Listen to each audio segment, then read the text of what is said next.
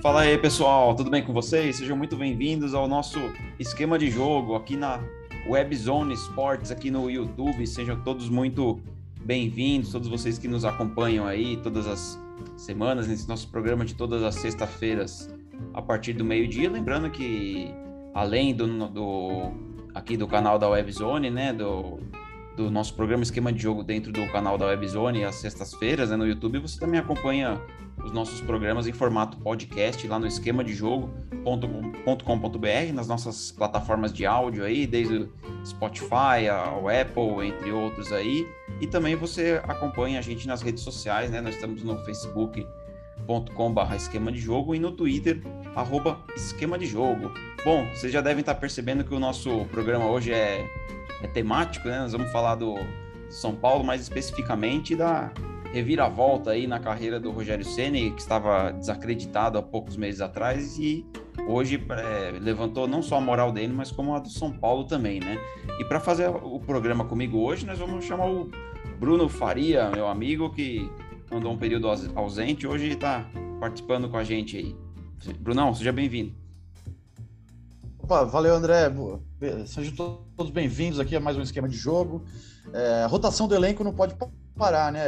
A rotação que é o conceito do professor Osório, que passou muito do, da sabedoria dele para o nosso Rogério Ceni, que é o, é o tema de, de estudo de hoje, digamos assim. Então o Edu hoje não pôde, hoje eu posso, né? A gente vai, vai se virando como pode para manter o programa no ar e trazer o mínimo de clubismo possível aqui no, né? Porque imagina, a gente não vai ser clubista hoje, né, André? Não, não.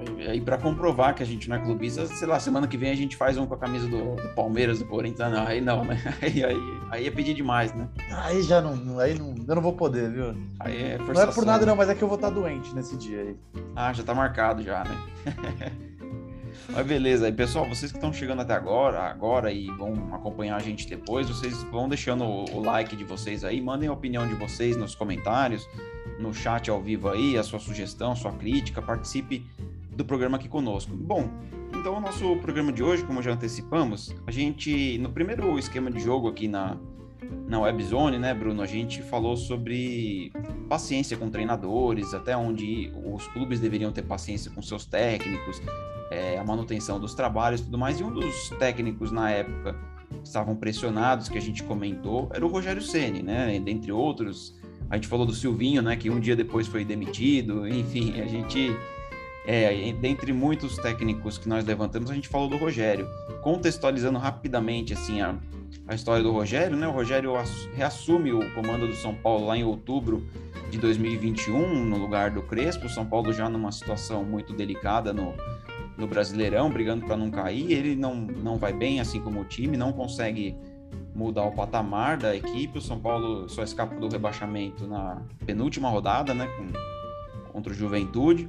A partir daí, cogitou-se que o Rogério sairia na, na pré-temporada, rolou aquele famoso áudio do amigo do Murici que, que falava que o, tanto o Rogério quanto o Murici sairiam, e depois eles foram convencidos a ficar tudo mais.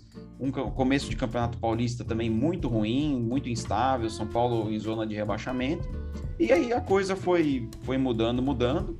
Hoje a gente tem um São Paulo é, contextualizando para vocês também. Nós estamos gravando esse programa antes da, da final do Paulista, então pode ser, pode ser não, já rolou o primeiro jogo da final, a gente não, não sabe o resultado ainda, mas enfim, a gente acha que concordamos aqui que é, mesmo São Paulo perdendo essa final, acho que não muda um pouco o patamar do Rogério hoje dentro do São Paulo e, e o status que ele tem alcançado.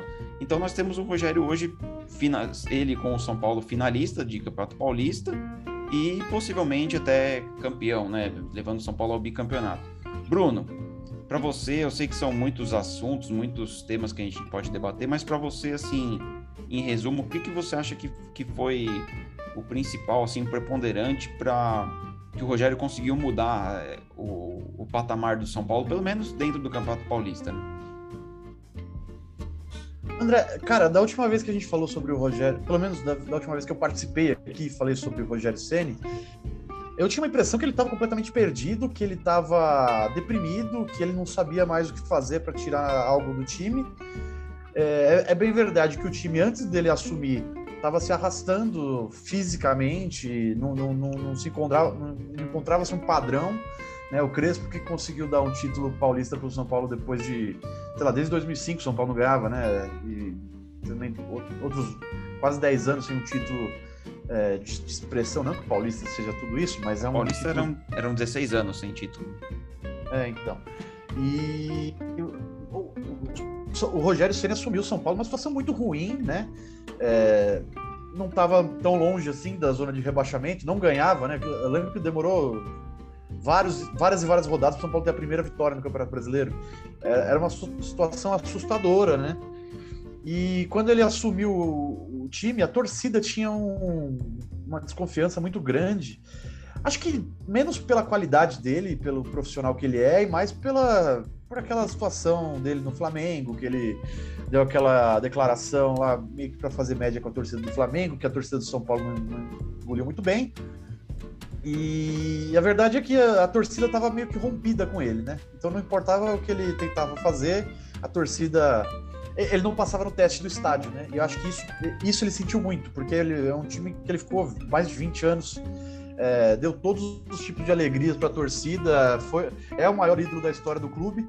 E quando ele vê que a torcida não tá com ele, eu acho que ele sente, acho que qualquer um sentiria, né?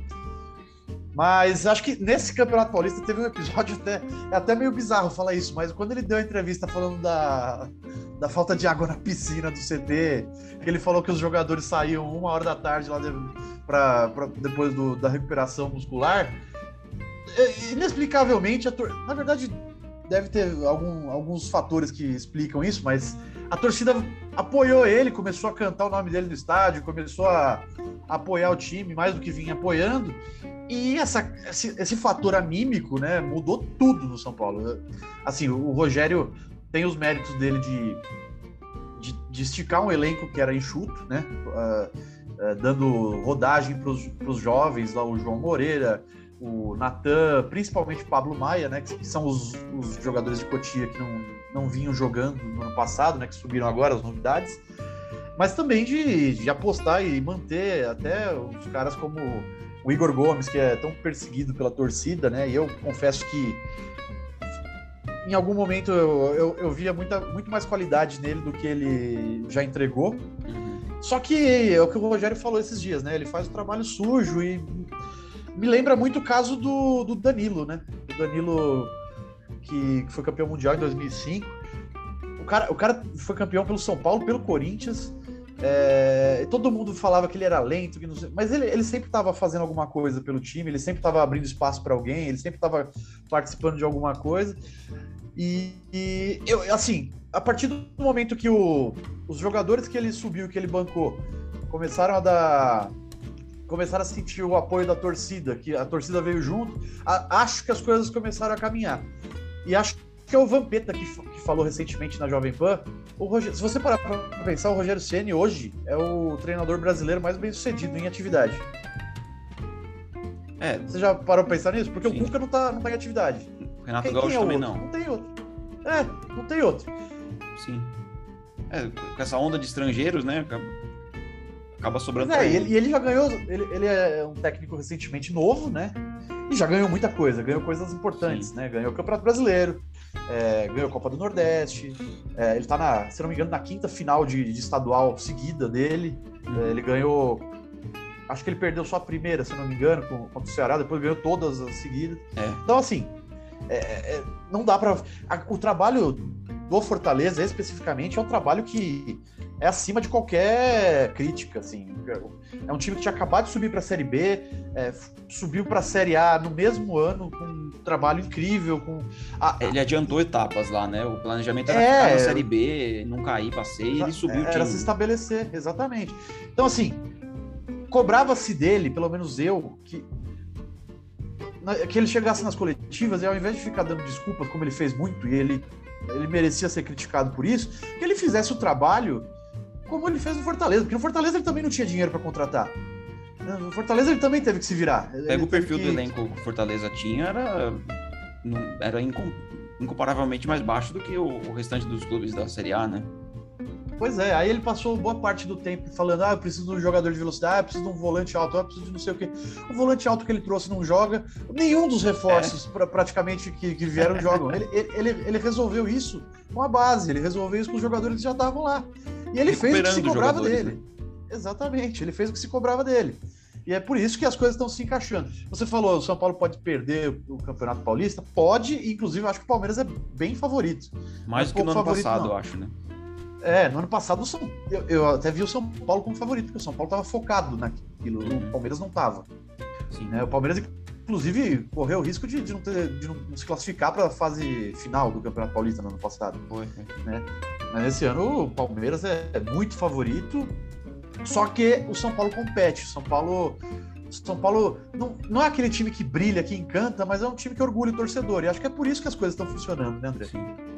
Não, com certeza. E a gente tem uma série de, de fatores aí dentro disso que, que você falou, né? Por exemplo, essa questão da, das coletivas, né? Que ele que ele estava sempre dando desculpa. Eu acho que faltou para ele um pouco isso de de ah não, pera, peraí, nós não temos condições de trazer mais reforços, pelo menos agora, né?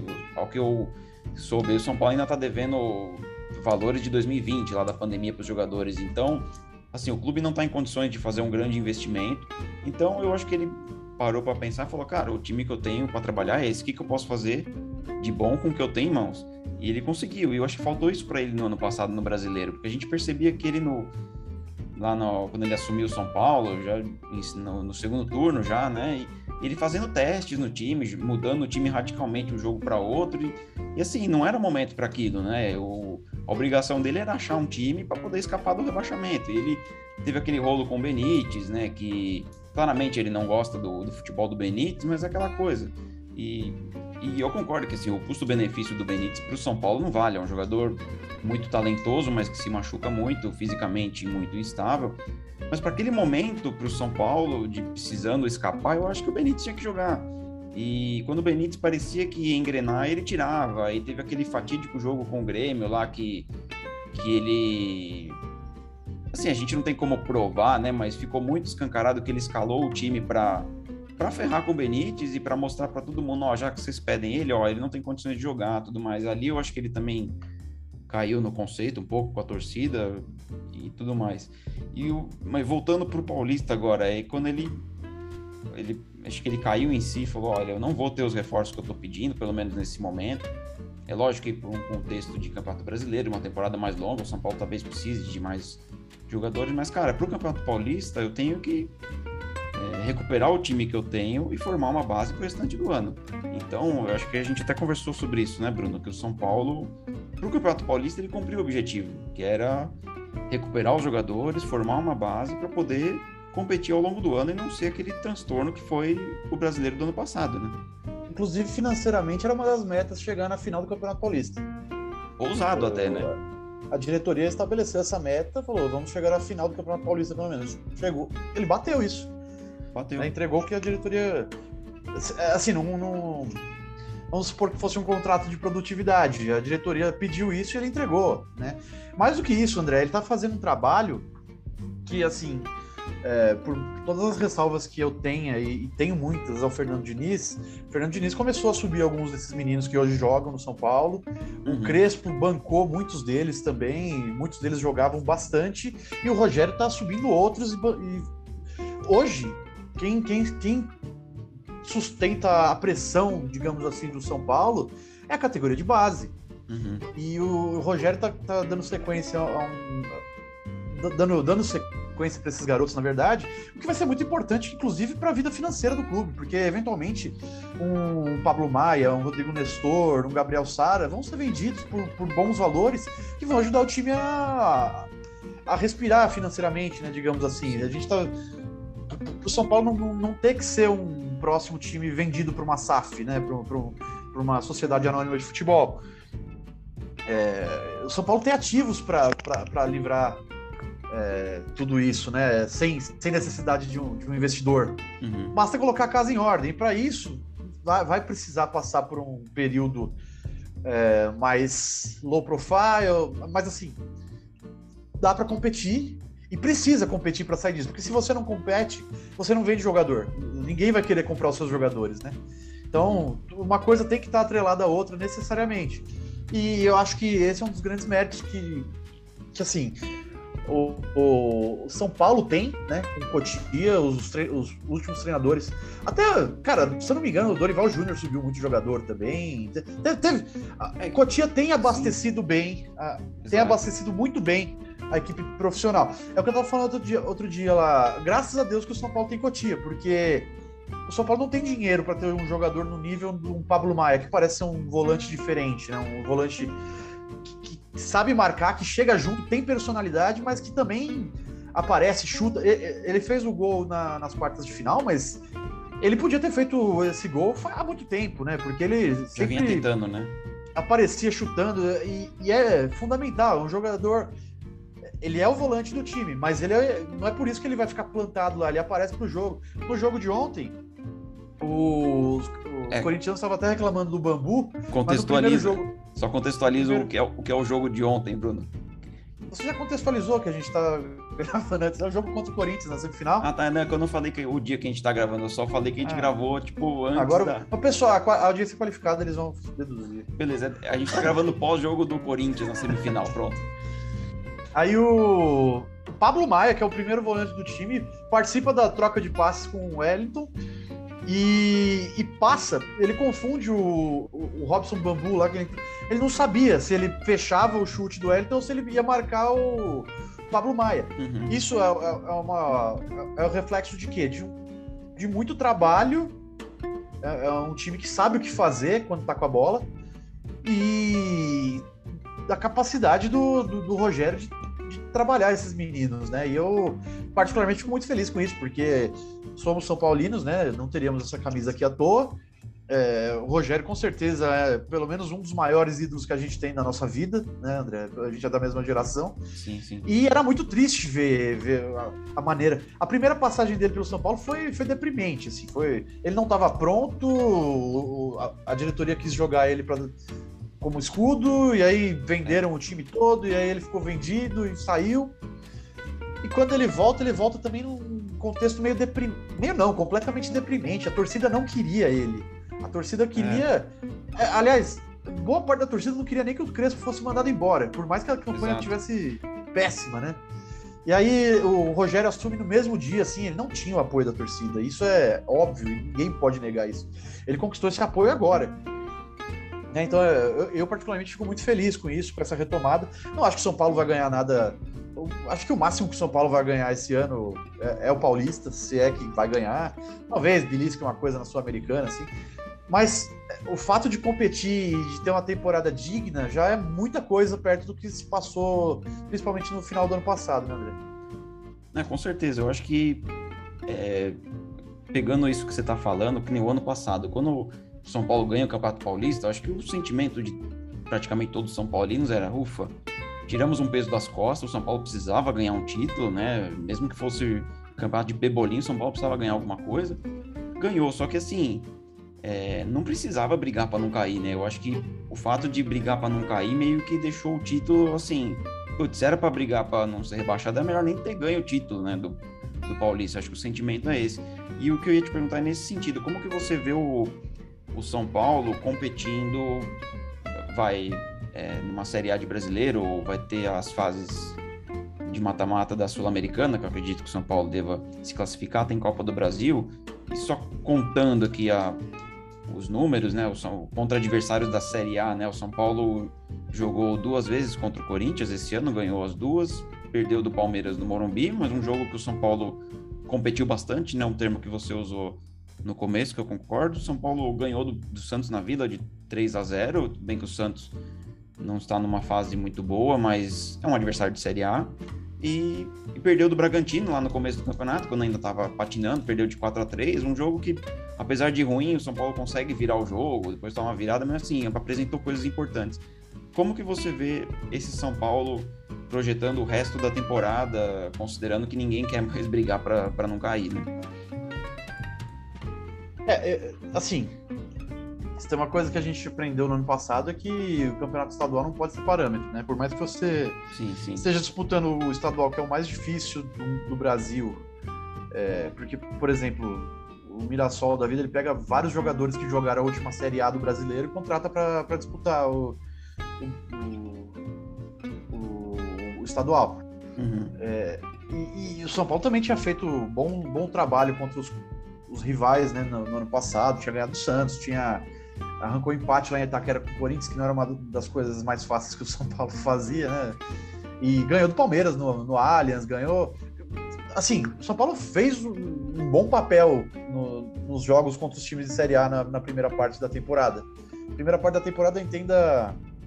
Não primeiro semestre, é estadual mesmo. É né? estadual. Né? E, e aí deu o que deu. Eu acho assim, é, por mais que é, o São Paulo esteja colecionando bons resultados com esses rivais agora, na, na Série A do Brasileiro é outra coisa, porque vai ter contexto de viagens, né? Viagens muito mais longas do que o, o, time tem até agora. Você pode jogar lá no inverno, eu não, não, vi a tabela, mas você pode jogar no inverno lá em Caxias. Já pensou que coisa horrível? E aí no, é. no final de semana seguinte, lá, em Forta, lá para Fortaleza, lá para Bahia. No, Bahia não, acho que não tem Bahia esse ano. Não, o, Bahia caiu. É, mas enfim, você pode ir lá para o Nordeste, você pode pode ir lá para jogar contra o Aluver, Aluverdense, o Cuiabá, Cuiabá, Cuiabá, é quente para danar também. Então, assim, pode jogar tem, com Juventude essa... na Copa do Brasil, né? Também. Também, também. Então, assim, são, são outros desafios, é, a operação logística interfere, porque os jogadores ficam mais tempo longe da família. Aqui no estadual, os caras estão do lado sempre, né? Estão perto da, da esposa, filhos, mãe, pai. É, e quando entra o Campeonato Brasileiro, o calendário é mais rigoroso, né, com, com esses jogadores, assim. A gente tem que pensar nisso também. Mas eu acho que tem mostrado coisas boas, vamos ver o que vai acontecer em termos de mercado, né, porque, como você falou, o São Paulo vai precisar contratar, eventualmente vai precisar contratar. Vender, é, precisar vender. E vender, principalmente vender, né. Eu não sei, é, tem, tem alguns jogadores que na verdade, eu não, eu não entendo como que o São Paulo, com tanta dívida, consegue segurar alguns jogadores, né? Que já recusou proposta pelo Rodrigo Nestor, já. Inclusive do Botafogo agora, recentemente, né? Sim. O Gabriel Sara é, é um jogador que, na minha concepção, é um, é um cara que tem perfil para jogar em, grande, em bons times da Europa. Talvez não os maiores, mas ele, ele é um jogador talhado para isso e uhum. tem muito valor de mercado. Né? E agora tem eh, o Pablo Maia, o Luan também já está duas, três temporadas no São Paulo, no, no time principal, não, não, lembro agora. O Diego eu Costa, assim, que o Rogério recuperou, né? Tá recuperando? Né? É, é, eu ia falar do Diego Costa, cara. É, e, e, eu ia falar de, de, eh, Tem um outro capítulo nessa história do Rogério aí, né? Que é. Ele, ele, conseguiu controlar o elenco, e é uma coisa que a gente sempre cobrou dele. Lembra o que aconteceu no Cruzeiro? Lembra o que aconteceu no Flamengo? Cara, hoje um Reinaldo vai pro banco, um Miranda vai pro banco, é, o Rafinha não joga todas. Thiago Rigoni. Volpe foi pro banco. Rigoni, é, Luciano, Caleri. Esses caras vão pro banco e quando o São Paulo faz um gol, todo mundo vai abraçar todo mundo. E todo mundo vai para cima do Rogério também. Uhum. Né? Isso é uma coisa que ninguém conseguiria imaginar do Rogério, né? Eu, pelo menos, não conseguia. Porque teve todo aquele problema lá no, no Cruzeiro, com o Thiago Neves, com uma galera o lá. Dedé, né? Dedé é, Robinho. No, no, Flamengo, lá com, é, com, então. o Gabigol, né, se eu não me engano. Pois é, e aí ele chega. Eu, sinceramente, era uma, uma, coisa que eu tinha, assim. O Rogério chega no São Paulo. É, nesses lugares todos, ele devia ter chegado com o rabo entre as pernas, e ele não chegou. No São Paulo, ele jamais chegaria com o rabo entre as pernas. E aí, isso me assustava, porque tem, tem uns caras que. Tipo o Reinaldo. O Reinaldo é líder de elenco, assim, já, já, já já participou de algumas picuinhas aí. Lembra do Nenê, Everton, Diego Souza lá? Ele era um dos líderes do elenco que queimou os caras lá. É, a galera do Fute Mesa. E é um dos caras que tá ali. Então, assim, o pessoal, não sei, eu não sei se é o ambiente no São Paulo. É, o, o Reinaldo, especificamente, que é que a gente tá falando é um cara que sempre foi São Paulo, então, obviamente, o Rogério Senna é uma das referências dele, né? Talvez ele respeite muito mais por causa disso, uhum. porque ele respeitou o Aguirre naquela ocasião, por exemplo. Mas é, é, ainda assim, ainda com o contexto vencedor do Rogério no São Paulo, eu não conseguiria imaginar ele ele fazendo essa gestão de grupo que ele, que ele faz, sabe, hoje. Ele chegou na coletiva lá, o pessoal falando mal do Igor Gomes, ele pede pra torcida, vai, apoia o cara, ele tá dando tudo lá. Por mais que a gente não concorde, né? Por mais que a gente ache que, que o Igor Gomes, ele, ele peca em algumas coisas, mas ele foi e deu força pro cara, isso é uma coisa que faltava muito no Rogério, né? Sim. Eu, eu acho que isso é, é um, uma qualidade muito marcante desse trabalho de agora. É, e, o, e somando a isso que você está falando, a, a, personalidade do Rogério, o elenco do São Paulo era um elenco, você citou o Reinaldo, era um elenco que as, é, nos bastidores a gente sempre ouvia uma conversinha que era um elenco que derrubava treinador, era um elenco que não, que não aceitava muito inter, interferência de técnico. A gente teve lá no, no Brasileiro do ano passado, ainda era o, o Crespo técnico, teve aquele episódio da da falta que o Benítez ia, co ia cobrar e o Lisieiro não deixou ele cobrar e botou. É, o, o Lisieiro acho que defendeu, tirou o Benítez pro Igor Gomes bater a falta, aí o Igor Gomes bateu a falta lá na, na Lua, enfim, a gente perguntava, é, que técnico que vai dar jeito, né? Porque tantos técnicos passam pelo São Paulo, será que alguém vai dar jeito nesse elenco? E parece que o Rogério tá conseguindo, né? Lógico, muita gente já, já foi embora, é, mas o Reinaldo ficou ali e tinha esses rumores de que havia essa divisão dos moleques da base contra o, os jogadores mais experientes, e o Rogério parece que realmente está contornando tudo isso. E, Bruno, uma coisa que eu queria te perguntar é assim: a gente. São Paulo tem sofrido problemas aí desde que o segundo mandato do Juvenal para frente, né? São anos aí de desmandos, de, de problemas de gestão, problemas financeiros tudo mais. A gente teve. O São Paulo teve bons momentos esporádicos, assim. A gente pega o o vice-campeão brasileiro lá com o Murici de 2014, a gente teve o Balsa semifinalista Libertadores, a gente teve o, o Aguirre campeão do primeiro turno, a gente teve o, o Cuca barra Mancini finalista de Paulistão, a gente teve o Diniz, é, por pouco não foi campeão brasileiro e da Copa do Brasil, enfim, mas a, a sensação que a gente teve é que esse, todos esses bons resultados foram coisas assim esporádicas, não foram frutos de um bom planejamento, um, um bom trabalho. O time ia encaixando, dava certo, mas logo ruía. Você acha que dessa vez parece que o que o Rogério está conseguindo fazer é algo que o São Paulo está plantando para longo prazo? A gente não, não, tem acesso muito a questões de, questão, questões de bastidores do clube, dívidas. A gente, a gente sabe que o São Paulo é uma bagunça internamente, mas você acha que com o Rogério pode estar tá sendo diferente essa questão de você planejar para conseguir brigar no topo por mais tempo? Olha, eu acho que nenhum outro treinador conseguiria chegar no São Paulo e, e ser o diretor técnico, né, como falam na Europa, que, que interfere todas as ressalvas positivas nessa palavra, né, esse verbo, de interferir é, uhum. para as coisas boas, para as coisas andarem, não aquela interferência negativa de cara que só quer meter o B dele para aparecer, igual, né? Sim. Enfim. Acho que nenhum outro treinador no, chegaria no São Paulo com, com essa característica. Nenhum, nenhum. Nem, nem se chegasse o Jorge Jesus aqui, que todo mundo idolatra. Ele não chegaria no São Paulo mudando as coisas. Ele não chegaria no São Paulo botando o dedo na ferida. O Rogério chegou e fez isso. Ele fez isso.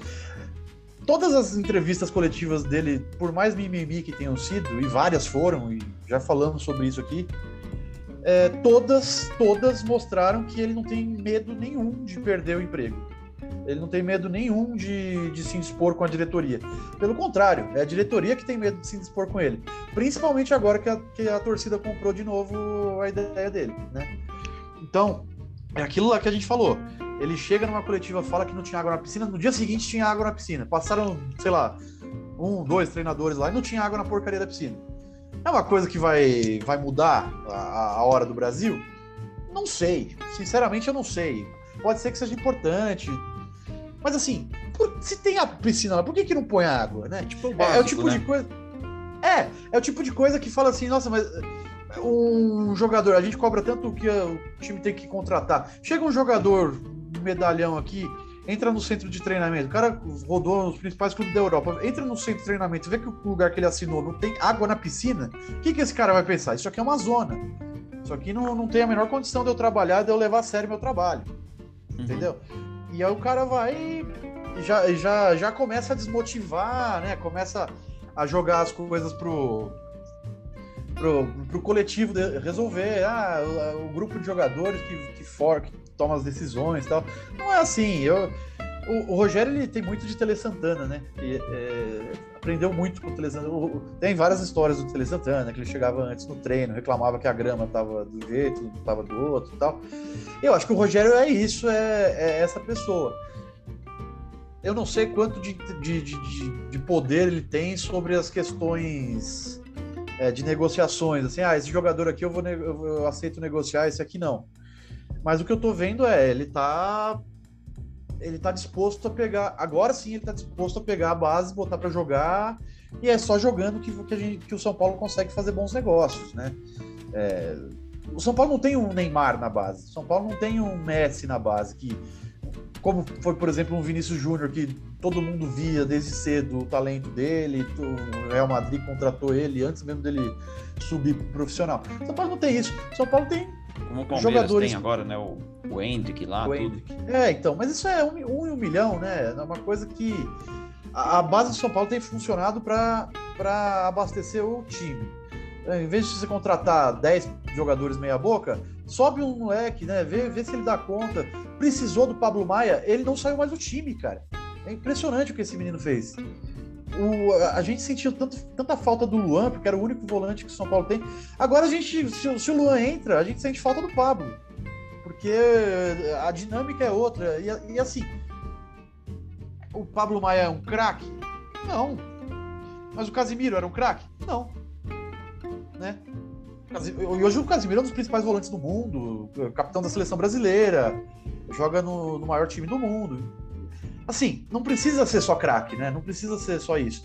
E, assim, e o Rogério tá dando oportunidade, tá, e o São Paulo precisa se escorar nisso para no, no, que ele pede, do que ele aquela questão do, dos jogadores que saíam mais cedo da hora de, de, de fazer a fisioterapia e saíam, não, não dobravam o período lá para tentar voltar mais rápido. Eu tenho certeza que isso já acabou. Assim que ele falou isso, nunca mais ninguém deve ter saído de lá duas horas da tarde, sabe? Nunca mais. E são esse tipo de coisa é aquela coisa pequena que faz diferença.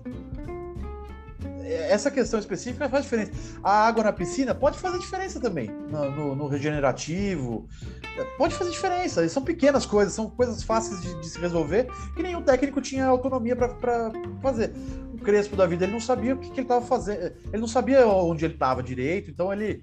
Acho que ele tinha até um perfil mais de ser gente boa, né? Compreensivo tal, não cobrava Rogério não, ele quer, ele quer ganhar e ele quer ver o time dele, que ele, isso ele nunca escondeu, por mais que tenha tido aquela declaração lá que a torcida pegou no pé, ele sempre foi São Paulino. Na coletiva de domingo aqui, ele falou de é, ah, nosso tricolor paulista, sabe? Ele fala desse jeito. Então, ele fala com um senso de propriedade de, de quem ama aquilo e de quem quer ver o melhor daquilo. Muitas pessoas vão se incomodar, né? Mas é aquilo que eu falei, o, hoje eu sinto que o dirigente não quer se dispor com o Rogério, e não é o contrário, entendeu? É, a gente teve um episódio recentemente, acho que foi depois da. A última derrota que o São Paulo teve, depois de muito tempo, foi aquela derrota pro Palmeiras, né? De, por 1 a 0 no, no Morumbi, que o Rogério reclamou do médico, né? Na, é, depois do jogo, na coletiva, ele reclamou que o se eu não me engano, é o Diego Costa que sai para ser atendido e o gol do Palmeiras sai justamente no setor onde deveria estar o Diego Costa. E ele reclamou que acho que o médico é, soltou o Diego Costa pelo lado errado do campo. Eu não lembro exatamente o, o contexto, mas assim, se fosse um outro técnico fazendo isso, um outro momento, provavelmente isso teria virado uma crise assim sem tamanho. A gente viu que passou um dia, dois, ninguém mais falava disso, porque é uma coisa que foi resolvido ali. Se teve alguma outra, se o Rogério acabou se dispondo com alguém lá dentro, acredito que isso foi resolvido e acabou. Né? Eu acho que isso então, é um, no Flamengo, né? no Flamengo isso teria sido problema, né? É, até agora no, estaria no, debatendo isso. No Cruzeiro foi problema. No, no, Flamengo teve aquela história lá daquele áudio vazado do, dos analistas de desempenho lá. É, é também. Ele, ele é um cara que se dispõe com as pessoas. Ele é um cara. Ele é obcecado por detalhes, né? Ele é muito obcecado por detalhes. Ele, eu não sei quem foi que falou, mas ele é o cara que já falou que acorda de madrugada pensando no para desenhar treino, para ver, ah, vamos desenhar alguma situação de jogo aqui porque eu lembrei de uma coisa. Cara, assim, goste ou não do Rogério, Isso é muito essa qualidade, Santana, né? É, então, essa qualidade ninguém vai tirar dele. Ele, ele, ele é um filhote de Tele Santana, assim. Nem o Murici foi tão filhote de Tele Santana quanto o Rogério, sabe? Uhum. O, o, o Murici, ele, ele foi criado pelo Tele, né? Foi, as oportunidades foram dadas através do Tele, mas o Murici desenvolveu uma linha própria de, de, de, trabalho, ele seguiu um caminho lá. É muito trabalho, obcecado por trabalho, mas o Rogério, ele é, ele é doente pelo, pelo pelos detalhes, pelo... É, e, e outra coisa que ninguém pode reclamar do Rogério é que ele não dá chance para a base, porque no Cruzeiro ele subiu muitos garotos, no Flamengo ele subiu muitos garotos, alguns que estão jogando, barrando medalhões até hoje, né? O, o, João Gomes lá, por exemplo, se, se eu não me engano, foi o Rogério que subiu. Então, e falou assim, e, chegou a se cogitar que o Rogério tentou trazer ele para São Paulo também. Sim, sim. O, cara, é, ele, para ele, o futebol funciona. Quem tá melhor vai jogar. E isso não funcionou no Cruzeiro, não funcionou no, no, Flamengo. No São Paulo funciona. Eu não achei que ia funcionar, confesso. Não, não achei. Que é um elenco que a gente sabia que era mimado. Tinha essa questão de Cotia versus, versus... Barra Funda. É. Né? E, inclusive, outra coisa legal que ele falou na, na coletiva, acho que ele nem foi perguntado sobre isso, mas ele transformou a resposta dele para falar isso. Não existe Cotia, não existe Barra Funda. É, existe o São Paulo Futebol Clube. Então, assim, eu tenho certeza que ele, se ele identificou isso lá dentro como é especulado, eu tenho certeza que ele já está já tá comendo a mente dos caras lá. Falando, oh, vocês podem parar com isso aí, porque aqui eu não vou admitir isso. E os caras respeitam ele, porque a figura dele é imponente ali. No Flamengo não era, no Cruzeiro não era, no Fortaleza era.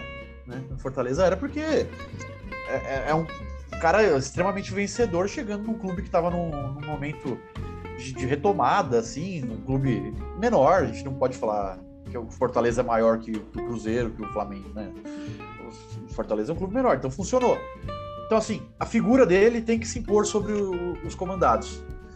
Quando não se impõe, não funciona. É engraçado pensar isso, né? Não, com certeza. E eu lembrei de um detalhe aqui, Bruno, que eu acho que é, essa entrevista, essa famosa entrevista da água da piscina, já estamos batizando assim, foi super necessário, porque naquele mesmo dia ou um dia antes, saiu uma reportagem, se não me engano, no UOL, uma reportagem grande até assim, falando dos problemas internos que o Rogério estava tendo com funcionários lá do, do CT, com os jogadores. Falava-se que ele humilhou um jogador durante um treino lá numa bronca que ele deu, e era bem na fase que o, que o São Paulo estava patinando no Paulista, estava, se não me engano, na zona de rebaixamento.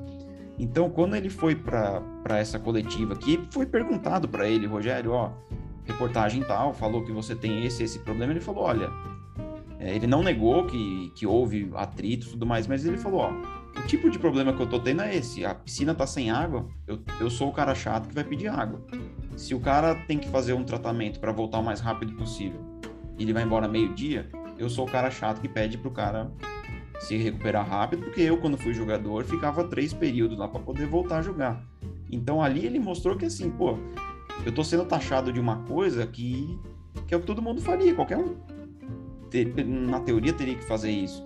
E eu, eu vejo que a torcida se identificou um pouco com essa coisa de tipo assim, cara, olha que ponto que o São Paulo chegou. Então, o, a insatisfação que o Rogério demonstrou com esses problemas é, era a insatisfação do torcedor né? De, de imaginar um, um time que não ganha nada, um time mimado, como você falou, e os caras indo embora meio-dia, como se nada tivesse acontecendo, né, né Bruno? Não, e, e é, é, esse ponto que você ressaltou é realmente importante, porque ele, como figura do clube, dividiu, usou a parte dele de torcedor para tocar o coração das pessoas também. E o que aconteceu? Se tinha alguém que era mimado se incomodava com isso, passou a não ter problema só com ele, passou a ter problema com a torcida. E quando você tem problema com a torcida, aí, meu irmão, aí o negócio não, não anda. Você não, você não vai mais ter aquele contrato que você queria, você não vai conseguir aquela renovação, né? Você, você vai sair com a sua família para jantar, você vai, os caras vão pegar no seu pé. O que acontece? Ele obrigou os caras a trabalhar, ele deu aquele tapa na cara de todo mundo ali.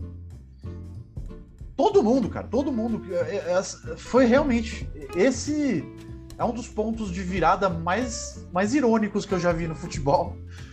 Tem, tem aquelas histórias lá do, do, do hexacampeonato que o time virou uma chavinha lá quando tava 11 pontos do Grêmio e tal. No Mas retorno, essa, né? por causa da. deu retorno. Essa por causa da, da água na piscina é demais, né? Não, e, e, junto com a água da piscina, tem o famoso amigo do Murici, amigo entre aspas, que vazou aquele áudio. A gente, é. A gente não sabe até que ponto aquilo lá também não foi meio que combinado também, né, Bruno? para dar uma pressão na diretoria. Eu não sei, mas o, o, amigo do Murici aí vai ter que merecer uma estátua lá dentro, dentro, do São Paulo, né? Mas olha, eu vou te falar uma coisa, se for combinado, eles merecem prêmio também por quem combinou, porque cara, isso bateu na cara de todo mundo que precisava ter a cara batida, sabe? Isso é muito. É, cara, a diretoria de São Paulo teve, é uma diretoria nova, agora tá um ano no, no, poder, um ano e pouquinho no poder. Nova, entre aspas, né? É. Na função que estão é. nova, né? Sim, sim. Mas é cometendo os mesmos erros de sempre, sabe? E quando você expõe esses caras, normalmente eles têm como jogar uma cortina de fumaça, né? O Leco era mestre em fazer isso. É. É, as cortinas de fumaça que saíam caro pra caramba, sabe? Só que quando você mexe com, com, com o Murici, com o Rogério, ao mesmo tempo ainda, o negócio é diferente, né? Porque por mais que o Rogério estivesse embaixo com a torcida, o Murici nunca esteve, né?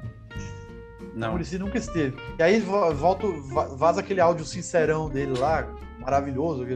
Nós estamos indo embora, né? É, tipo, por mais que a torcida tivesse com antipatia do Rogério, ela tá vendo que o Murici tá defendendo o Rogério, tá... e o Murici tá indo embora junto porque não estão dando suporte. E fica aquela e coisa, né? Puta, mais um técnico vai embora, outro, outro início de trabalho, né? Exatamente. E é, assim, se quiseram contratar, eu lembro que era uma plataforma de campanha do Júlio Casares, era Rogério Ceni, treinador de São Paulo. Não Aí sabia não, quando, não né? Mas... É, não, não aconteceu porque o Rogério tinha ido pro Flamengo, mas é, ele seria o treinador. Não, importasse, não, não, importava quem. Se o São Paulo tivesse sido campeão brasileiro ou não com o Diniz na época lá. Ia ser o Rogério, se o Rogério tivesse livre. É, eu não sei se ele quis usar isso para como escudo de começo de mandato, mas se ele quis, saiu pela culatra. Sim. O tiro saiu pela culatra, porque ele está sendo pressionado. Tanto que agora essas discussões de mando de campo aí, a gente vê uma postura de, da diretoria de São Paulo que a gente não via há muito tempo. A diretoria de São Paulo era passiva politicamente, assim, falar, ah, tudo bem. Ou na figura do Leco lá, nem iam nas reuniões que precisavam ir de CBF, sabe? É capaz de jogar é. as duas no Allianz Parque, né? Capa... É, com certeza. E aí o. Eu, eu tenho certeza que essa postura é para mostrar para a torcida, olha, eu tô aqui, viu? Não vamos abrir o Rogério mão do chacoalhou. É, nosso, né? é, o Rogério chacoalhou os caras. E, e o Rogério tinha dado, eh, também falou isso na, na, coletiva. Acho que por isso que o Casares acabou falando também. O Rogério tinha levantado essa, essa questão aí de não jogar no sábado tal, não abrir mão de jogar no sábado, porque de não abrir mão de jogar no domingo, porque a recuperação física era importante. Até falou que o Vitor Pereira do Corinthians tinha razão de reclamar que teve dois dias a menos de, uhum. de, de, descanso, né? Ainda mais com um time mais envelhecido e. Mas enfim, é, existiam fatores ali para aquela para a semifinal acontecer dessa maneira. O Corinthians, o Corinthians foi competente de jogar, de, de não conseguir vencer o Guarani e teve que jogar no Morumbi. Jogar no Morumbi cansado contra a molecada do São Paulo descansada também. Motivado. É, você não pode, você não pode só jogar na conta disso, né? Mas enfim, é, todos os contextos ali, eu tenho certeza que o Rogério tá mexendo muita coisa. Até coisa que ele nem imagina, sabe? Só pela postura dele, pela e por, pela principalmente pelo fato da torcida ter comprado ele de novo, eu acho que muita coisa está mudando que não teria mudado. Né? Não teria mudado se fosse com qualquer outro treinador, ou se o Rogério tivesse continuado naquele marasmo, naquela tristeza. Porque ele ia para as coletivas com aquela cara de 38 sem bala, sabe?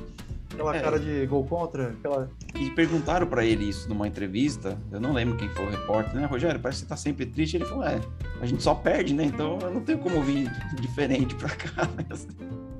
Então, e nesse momento, os jogadores eles perdiam, estavam nem aí, pegavam o carro é. deles, iam pra, pra noite, iam pra, sei lá, curtir com a família, com amigos, eles não sentiam a derrota, né? Eu tenho certeza não. que. que a, cara, e eu queria falar também sobre a base do São Paulo.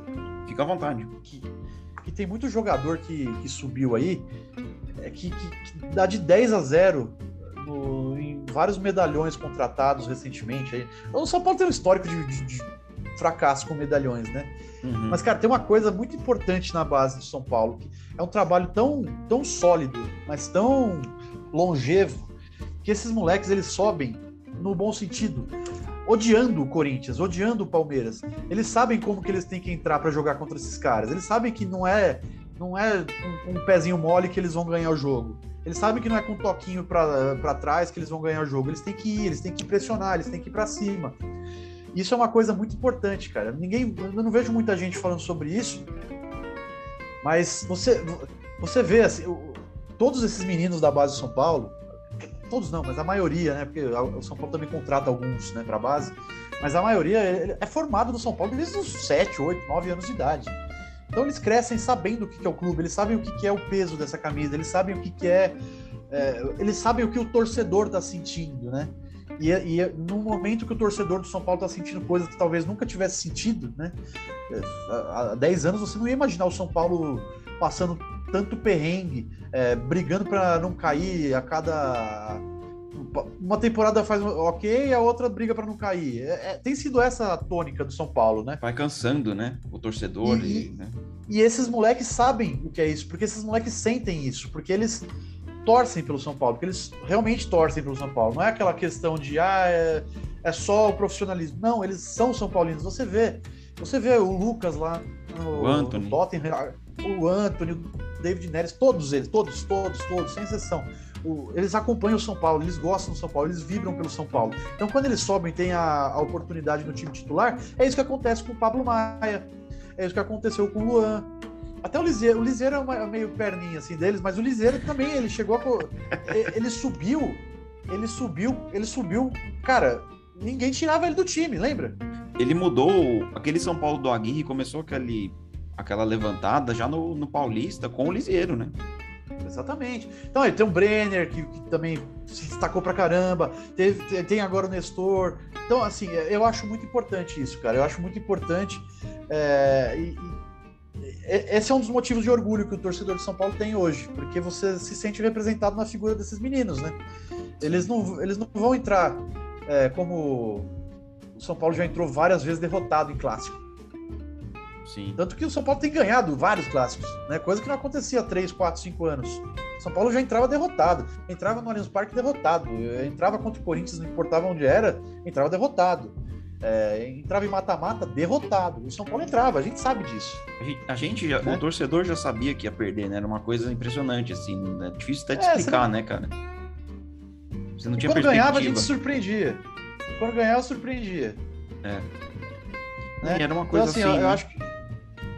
Assim, é a mesma sensação é. que talvez o torcedor do Corinthians esteja agora, por exemplo. Putz, eu já perdi duas no Morumbi recentemente, acho que a terceira agora não, agora vai mudar. Aí você perde de novo. A gente passou, o, São, o torcedor de São Paulo passou isso muitas vezes, né? Sim, e, e rechear o, o elenco com, com, esses garotos é, eleva a, a cobrança nos, nos que não são da base, né? Sim. Porque você o, ambiente muda, né? A partir do momento que esses moleques eles sobem com a fome, sabendo o que é o São Paulo, é, sabendo que tipo de jogo o São Paulo, o São Paulino não quer perder em hipótese alguma, sabe? Não importa se é na primeira fase, se é no mata-mata. O São Paulino ele, ele não quer, ele não quer ser ser humilhado por rival como tem, como foi recentemente, Palmeiras, ah, aquele festival de gols de cobertura lá que, que, o Palmeiras fazia. Toda vez o São Paulo pisava no Allianz Parque, a gente sabia que a gente ia tomar um vareio, era um vareio. Uma questão, questão de nos questão de 10 minutos saía dois, três gols, assim, é uma coisa impressionante. É. E, aí você, você, hein, você recheia esses caras. Nem precisam ser titulares, né? Assim, você rechear o dia a dia do, do elenco profissional com esses meninos, você eleva o patamar de exigência, porque é, a cultura vai se estabelecendo de novo, né? O São Paulo. Aí entra aquela coisa, o que eu falei agora há pouco. O cara chega que não tinha, não tinha água na piscina. Ah, ele acha que é a casa da mãe Joana. Ele acha que ele vai fazer o que ele quiser, porque, pô, não tá ninguém preocupado cobrar, com o né? mínimo. Né? Tá preocupado com o mínimo, ninguém vai ser cobrado aqui, eu vou fazer o que eu quero. Eu vou batucar aqui com, a, com o braço enfaixado, sem, sem referências a ninguém. É, eu vou fazer, vou fazer o que eu quiser. tô, tô machucado, vou fazer festa. É, o time é. brigando para não ah. cair, eu vou pintar o cabelo de amarelo, né? Assim. É, exatamente. Quando você é, sobe esses meninos e recheia boa parte do elenco com eles, o, o, o, elenco todo tem um senso de responsabilidade que foi elevado, entendeu? E acho que é muito legal isso, é essa menção que eu queria fazer. Não tem, nada, não tem muito a ver com o Rogério, mesmo tendo, né? Porque ele tá subindo mais garotos. Mas eu acho eu queria ressaltar isso, porque é uma coisa que eu tenho sentido, assim, nos últimos dois, três anos, eu tenho sentido uma diferença de, de postura. Pelo menos em alguns jogos específicos. Eu sei que no ano passado a gente não pode exaltar muita coisa depois do Campeonato Paulista, mas mesmo o Campeonato Paulista, quem ganhou foi a molecada, né? Quem ganhou foi a molecada. O, o medalhista olímpico da seleção brasileira lá não estava na final, o Benítez não estava na final, o Luciano entrou depois, né? Então São Paulo, São Paulo ganhou o Campeonato Paulista com uma molecada, foi com o Igor Gomes, foi com o Gabriel Sara, foi com o Rodrigo Nestor, foi com o Luan, inclusive, inclusive o Luan fazendo gol de título, né? Foi. Então, é isso. Não, e, e você falou que que não tem relação, acho que tem, tem tudo a ver com o que você está falando, e até entra no próximo assunto que eu quero falar antes da gente caminhar para o final aqui, essa gama de recuperação de jogadores que o Rogério fez, né? O Rogério é o nosso tema principal aqui. A gente tem desde jogadores da base, a jogadores que já estavam lá, jogadores que chegaram com, com um certo nível de desconfiança. Então, pegando primeiro da base, Diego Costa, eu, eu não tenho vergonha de falar que eu achava que o São Paulo tinha que emprestar o Diego Costa depois é, do ano desastroso que ele teve. O ano passado foi um ano bem ruim. Ele começou bem a do, o Diniz, né? Mérito do Diniz, Diniz que, que começou a dar chance pro Diego Costa. Teve aquele fatídico. queimou ele também. Queimou, ajudou a queimar, quando ele começou a, a ir mal e o Diniz não tirava ele do time. E teve aquele fatídico jogo do Diego Costa versus Michael, né? Que o Rogério pôs ele na lateral, ali totalmente fora de posição, ele tomou um vareio ali. Eu achei que ia acabar a carreira dele no São Paulo. E eu achava que era um... o São Paulo teve uma barca aí, né, no, no, fim do ano de jogadores que foram embora. Eu achava que o Diego Costa era um candidato a ser emprestado até pro bem dele, né, para ver se ele dava um jeito. E hoje o São Paulo tá indo para uma final de Campeonato Paulista com o Diego Costa de titular, então é um jogador que ele recuperou. A gente teve Rodrigo Nestor, que o próprio Rogério muitas vezes escalou mal, né, de primeiro volante, uma posição que ele não não vai bem. O Igor Gomes, que você já se falou bastante. O Luan, que o Luan, na verdade, quando o Rogério chegou, a gente tava, tinha acabado de se machucar, se eu não me engano, agora que ele vai voltar a ter chance, ele tá dando agora essa chance pro, pro Pablo Maia, deu super certo. Agora outro... Gabriel Sara. O Gabriel Sara também, que ele sempre insistiu, né, sempre apostou, que o Gabriel Sara agora tá, tá machucado, o próprio Wellington, que agora ele tá começando a dar, a dar chances também, é, Marquinhos e entre outros, você citou o João Moreira, o Natan, eles jogaram um pouco, mas também acho que Juan. são jogadores o Juan também, que jogou. Olha pouco. quantos que a gente já falou. É, e assim, muitos deles o Rogério recuperou. Agora, um outro ramo, assim, digamos, de jogadores recuperados. É, jogadores que chegaram sob desconfiança, por exemplo, o Rafinha e o Alisson, era do Grêmio. Ah, eu ouvi bastante isso em rede social, na própria mídia. Ah, o São Paulo tá trazendo jogadores se um time foi rebaixado, não sei o quê. O Rafinha, fala que o Rafinha era preguiçoso, não sei o quê. O, o Rafinha tem jogado muito bem, o Alisson também, acho ficou um tempo machucado, fez gol na, na semifinal. O, o Nicão, tudo bem, o Nicão acho que ainda não, não engrenou, mas é um caso de um jogador que chegou com muito status, não virou titular absoluto e não tá chiando, não tá tumultuando. A gente tem. Patrick. Patrick também, que também se machucou. E, e o último. Inclusive falaram que o vestiário de São Paulo ia virar um vestiário de Grenal com Patrick, Alisson e Rafinha lá, por conta. É. O Patrick era um dos que provocava mais, né? Quando o Grêmio caiu. Foi. Também isso não aconteceu, né? Não. E cogitou-se mais jogadores do Grêmio, né? O Douglas Costa chegou a estar perto e, e entre outros aí. A gente tem outros jogadores, né, Bruno, que estavam estavam meio meio para baixo, assim, o próprio Éder, né, que falou-se que também chegou Tava a estar próximo. Sair estava para sair, o Rogério insistiu, e tentando lembrar de, de outros aqui. O Rigoni é um caso que ele, não diria que ele já recuperou, mas eu acredito que vai tentar recuperar o, o Rigoni, que caiu muito de, de produção. O Léo, pô, não vou deixar de falar do Léo, que tem certas restri sérias restrições com relação ao futebol dele, mas não posso negar que nos, nos últimos jogos, aí, principalmente jogos grandes, tem jogado muito bem. Você pega eu nunca imaginei que o São Paulo ia chegar numa final de Paulista com Diego Costa e Léo na zaga. Uma zaga que com o Diniz tra trazia aquela A zaga do Diniz. É a zaga, a zaga do, Diniz. Do Diniz. É. Então, é, Bruno, o, o Thiago Volpe também, que ele colocou no banco e também não tá. Até onde a gente sabe, não tá criando confusão. É, fala um pouco disso aí, de você acha que são muitos per, são perfis muito diferentes né, de jogadores, de estágios de, de carreira de cada um, que o Rogério está conseguindo unir tudo aí, né? Falta o Gabriel Neves, né? Que a gente sempre cobra também. O Gabriel Neves é um caso que tem muita torcida do São Paulo que é apaixonada por ele e o cara nunca jogou absolutamente nada. Não, e ele é capaz de nunca terem visto ele jogar, né? É. Então, é a mesma coisa que eu falei do, do Volpe. Antes do Volpe vir pro São Paulo, existia uma campanha na rede social. Thiago Volpe, pelo amor de Deus, Thiago Volpe. Ninguém nunca tinha visto. O cara só tinha jogado no Figueirense, meu. E aí jogou no Querétaro. Quem assistiu o Querétaro? Ninguém. É, a torcida do São Paulo, é, nossa, ela tem umas coisas que também. Se você Gabriel é Neves, do São Paulo. O Gabriel Neves é o Bufarini uruguaio, né? É. O Bufarini também? Mas o Bufarini veio, veio referendado, campeão da América, né? É outra coisa, mas aí. Porra. Mas ninguém viu também, né? Assim. É. Viu assim? Mas assim, dá, dava para ter visto mais o Bufarini do que o Thiago Volpe no México e o Gabriel, Gabriel Neves no Uruguai. Sim. Aí, mas os caras, eles, eles odeiam a base do São Paulo. Tem muita gente que odeia a base do São Paulo. Tem. O São Paulino fala, ah, o Gabriel Sara não, não, não, é constante. Ah, o Igor Gomes não joga nada, não sei o quê. Mas ama o Gabriel Neves. Eu não entendo isso. Eu não consigo entender isso. É uma torcida muito peculiar a do São Paulo também. Mas que você falou de, de, são vários perfis, você tem razão. E, e, e, eu acho que o Rogério conseguiu dar uma esticada no elenco, né?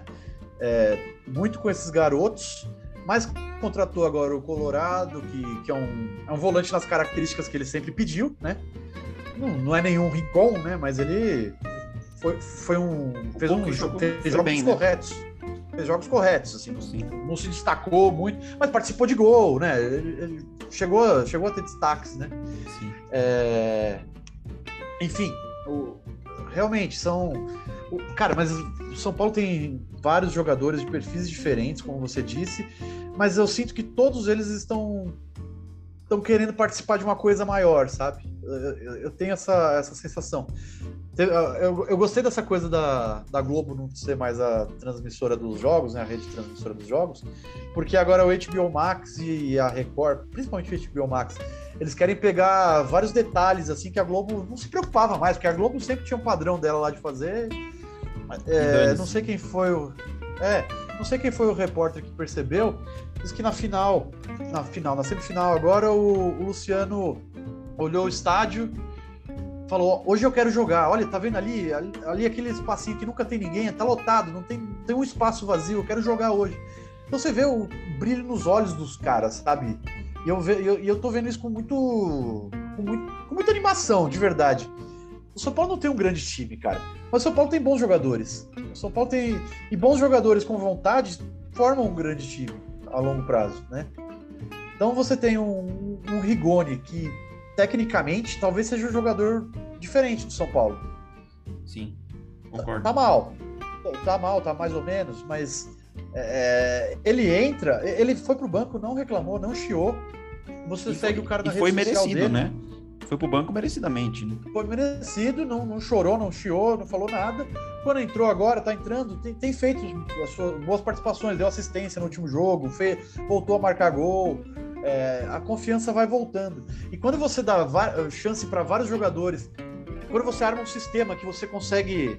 O, Rogério deu uma entrevista falando que ah, eu não sabia quem ia jogar, nem eles, nem eles sabiam, os caras ficam sabendo na hora quem vai jogar. É, aí ele falou, ah, né? tenho, é, ele falou, tenho dois, três jogadores que treinam a mesma posição durante a semana.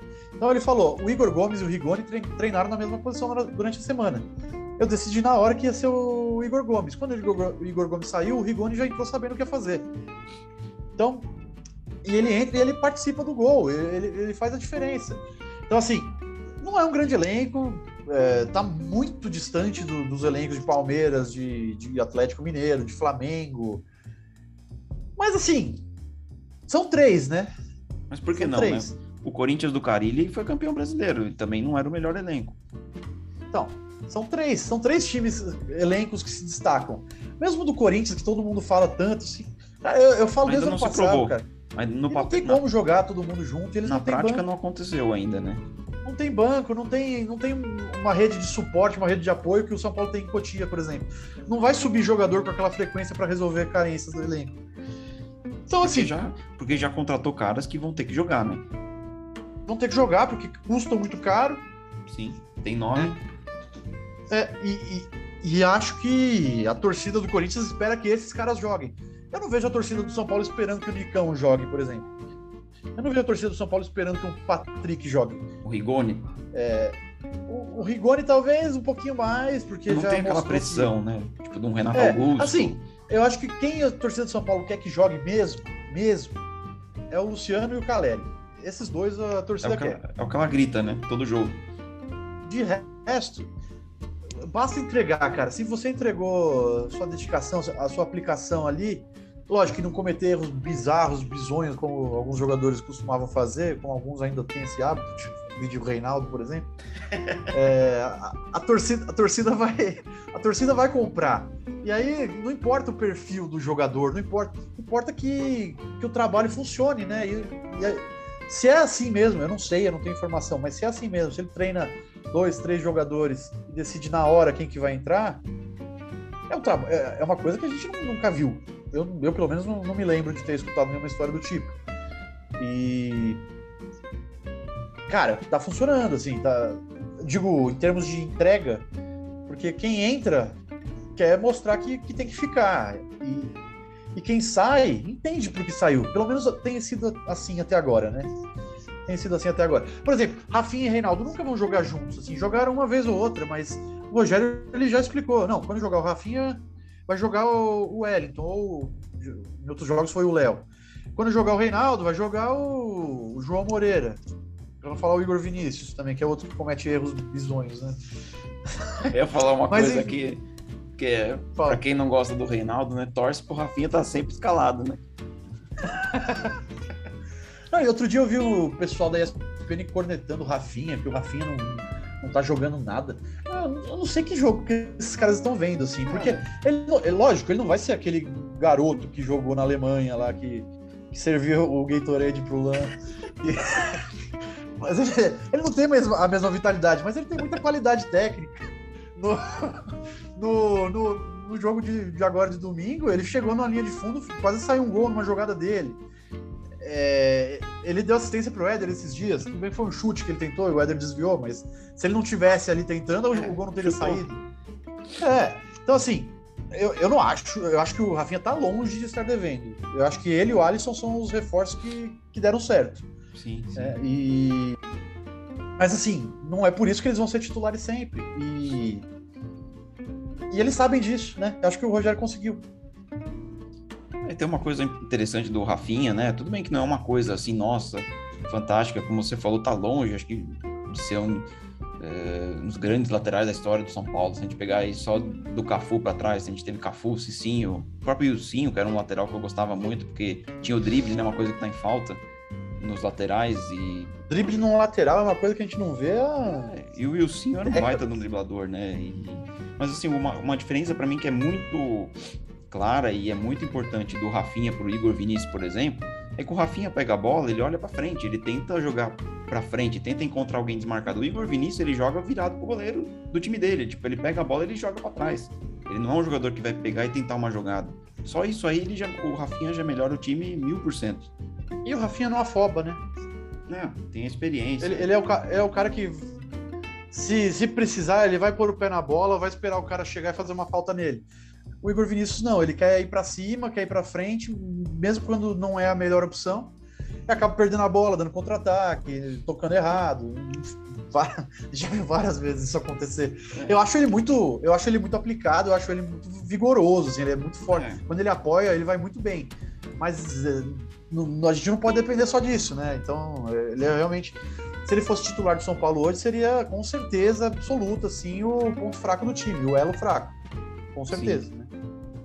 né? É engraçado que você for do Rafinha, né? Que ele tá preparado para para qualquer coisa, né? Eu ia fazer uma piada aqui que ele tá preparado, inclusive, para distribuir colete, se for preciso, né?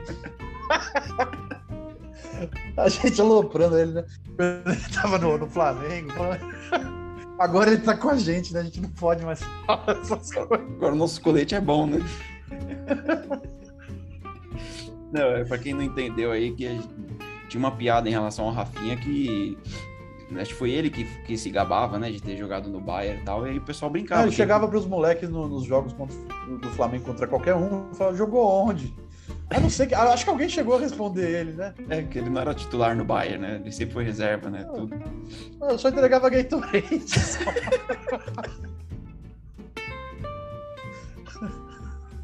Ai, caramba. Caramba. A gente fez o programa certo, né? Do começo ao fim, no final que é do... No final tem que dar uma descambada, né? É, tá na hora de dar aquela relaxada, tomar aquele gelo. É isso aí, Brunão. E nossos amigos que nos acompanham, quer mais algum comentário final aí? A gente está caminhando para o fim aqui. Cara, a gente conseguiu fazer em tempo recorde, né? Não teve que cortar e aparecer o, o, vídeo depois com a cara diferente, assim, quando tava. Esses cortes são, são constrangedores, né? acho que a gente falou bastante. Acho que o pessoal. Acho que não é todo mundo que vai gostar do programa, né? Porque hoje realmente foi bem clubista. Mas é, acho que quem, quem acompanha sempre sabe que a gente não é, não é assim, a gente, a gente fala com sim, seriedade. Sim. A gente tem que meter o pau, a gente mete o pau também. Acho que a gente mete o pau com mais propriedade do que, do que elogia, né? Sim. E.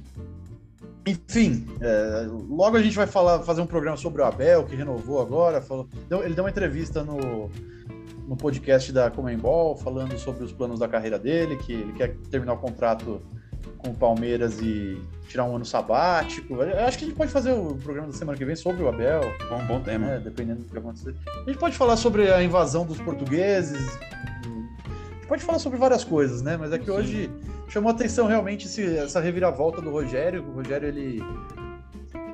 É, é você até resgatou os prints, a gente tá, são todos bem constrangedores, assim, se a gente for olhar, né? Mas a verdade é que ele não, não demonstrava reação, ele não, não parecia que ele estava sim, ele sim. ia conseguir. Né? E o, o, time jogava mal também. O time jogava muito mal. Não, não dá para falar que jogava bem. Ele assumiu em outubro, o time foi começar a jogar bem em março. Também não dá, né? Porra. Mas é assim, é uma reviravolta. Eu tô lembrando aqui para o pessoal entender, a gente tem o nosso grupo no WhatsApp e nós resgatamos muitos prints, né, da gente metendo o pau no Rogério lá atrás, né? E teve um print do, do nosso amigo Steve aqui, que acho que para mim é o...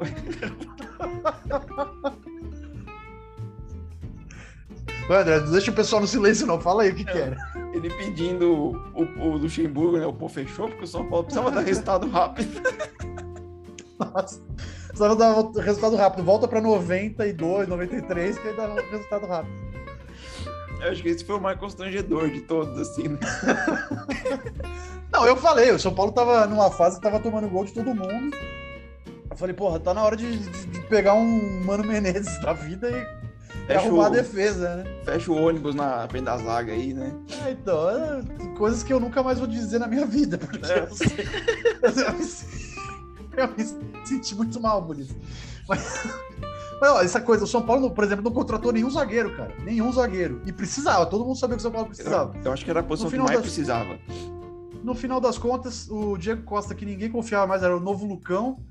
É, assumiu a zaga junto com a Arboleda, que sempre foi incontestável, sempre. E o Miranda foi para reserva, também não tá causando problema. O Léo, que a gente já falou, tem dado conta do recado. E são esses os zagueiros que a gente tem, não tem mais outro, não. Não, o que eu acho que é engraçado, Bruno, também uma coisa que eu esqueci de comentar, é que naquele áudio do Murici, aquele famoso áudio vazado do Murici, ele compara muito a situação do Corinthians, né? Tipo assim, ah, o Corinthians também não tem dinheiro, mas contratou um monte de cara. Será que a gente não consegue fazer o mesmo sacrifício? Tipo, vai, se desfaz de uns 20 jogadores e contrata 5 acima da média? O São Paulo não fez essas contratações acima da média, né? Não chegou quem... Mas se livrou de bastante gente. Não, sim, isso foi sim. importante. Mas não chegou aqueles reforços, tipo, nível Renato Augusto, por exemplo? O que chegou com um status sim. maior foi o Nicão, que eu não acho que é um jogador com status de estrela, assim, por mais que foi uma é, contratação que eu gostei muito. A 10 pro Nicão foi um erro. Não, foi, é forçado. Mas o. o eu, eu, acho que se o Murici quisesse ficar no São Paulo para ter o planejamento que o Corinthians teve, acho que ele não deveria ter ficado. Acho que. Tem que brigar com a primeiro, assim, dele. É, vamos, vamos combinar que, assim, por mais que o Vitor Pereira possa dar certo, e eu acho que até, até que vai, é, ele deveria ter, ter sido contratado em dezembro, né? Aí mantiveram o Silvinho para um trabalho que não estava bom, o pessoal não estava gostando. Vai com, demite o cara com sei lá quantas rodadas. A gente Três. demitiu ele, inclusive. A gente que demitiu ele, inclusive. Aí vai, puta, tem que jogar todo mundo. O quinteto mágico. Então, mágico que desapareceu. Cansou.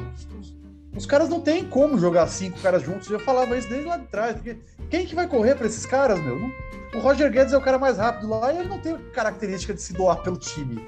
Não, não é, não é o perfil dele. Eu acho que é um desperdício. O assunto não é Corinthians entrando aqui. Eu acho um desperdício você pegar um Roger Guedes, por exemplo, e jogar ele de falso 9 lá, que ele não vai render. O Renato Augusto também. Como acabou acontecendo. Aí muita gente fala, né? O, Silvinho fez isso e virou chacota. Agora o Portugal tentou a mesma coisa. É, mas é assim, tá tentando encontrar alternativas, porque não vai dar para jogar todo mundo. É tudo pra mesma posição, é difícil. Então, o planejamento de São Paulo foi exatamente o oposto desse, né? É, se livrou de muito jogador que já estava lá há algum tempo, com salários relativamente altos, né? É, sim, sim. Benítez, que, que não, não, vingou, foi embora, o Bruno Pablo. Alves, Orejuela, Pablo. Vitor Bueno. Isso deve ter dado um. Vitor Bueno, isso, deu um, isso com certeza deu um alívio na folha salarial.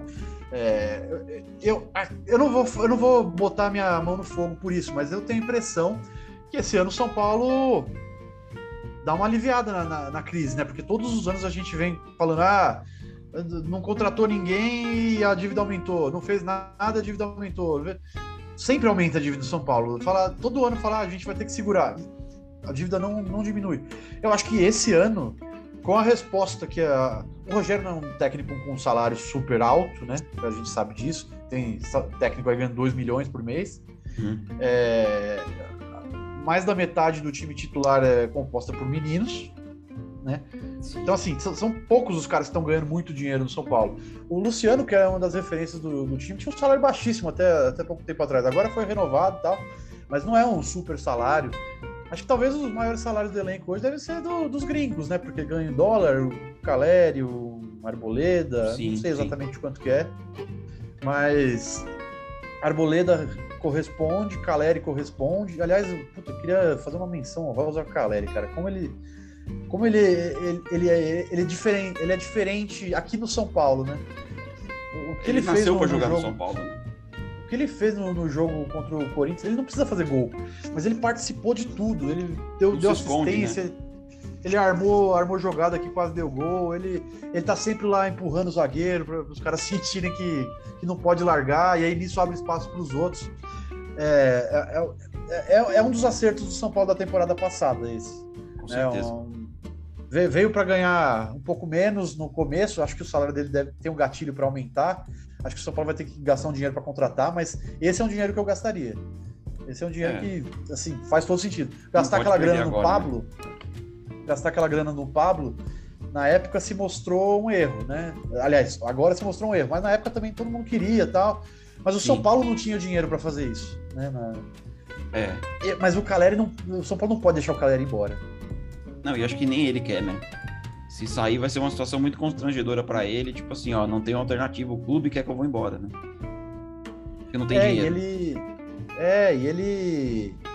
Ele mesmo falou, é, eu não sei o que acontece, mas aqui a bola sempre sobra, né? É, é. E ele está, ele tá sempre nos lugares certos ali, ele tá sempre é, realmente é uma questão, é uma questão mística isso, né? Porque o cara não. Tem uns caras que se identifica, né? É, não se firmou em lugar nenhum, embora a gestão de, de carreira feita pelos empresários dele também não tenha ajudado, né? Não. Mas é, no São Paulo é muito diferente. E até gol de bicicleta ele faz. Ele falou que ele nunca imaginou que ia fazer um gol desse. Lembrando que ele é um cara que fez um gol de, de letra de cobertura na bomboneira. E ele falou que nunca achou que ia fazer um gol de bicicleta. Ele, ele tem muita qualidade, mas ele falou: nunca achei que ia fazer um gol de bicicleta. Chega no São Paulo. Acontece, né? É. Ah, mas é, é isso, isso, aí, né? É isso. Acho que falamos bastante. Obrigado a todos que nos acompanharam até aqui. E o programa vai ficar disponível aí para quem quiser assistindo aos poucos aí, ao longo dos dias, vocês podem ouvir também no, no formato podcast lá no nosso esquema de jogo.com.br.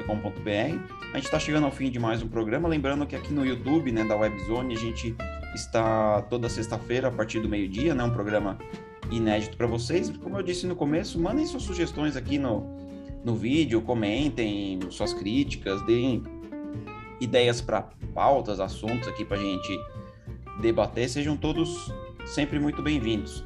Bruno, obrigado aí pela, pela parceria, pela participação de hoje aí. Valeu. Sempre que possível estaremos juntos.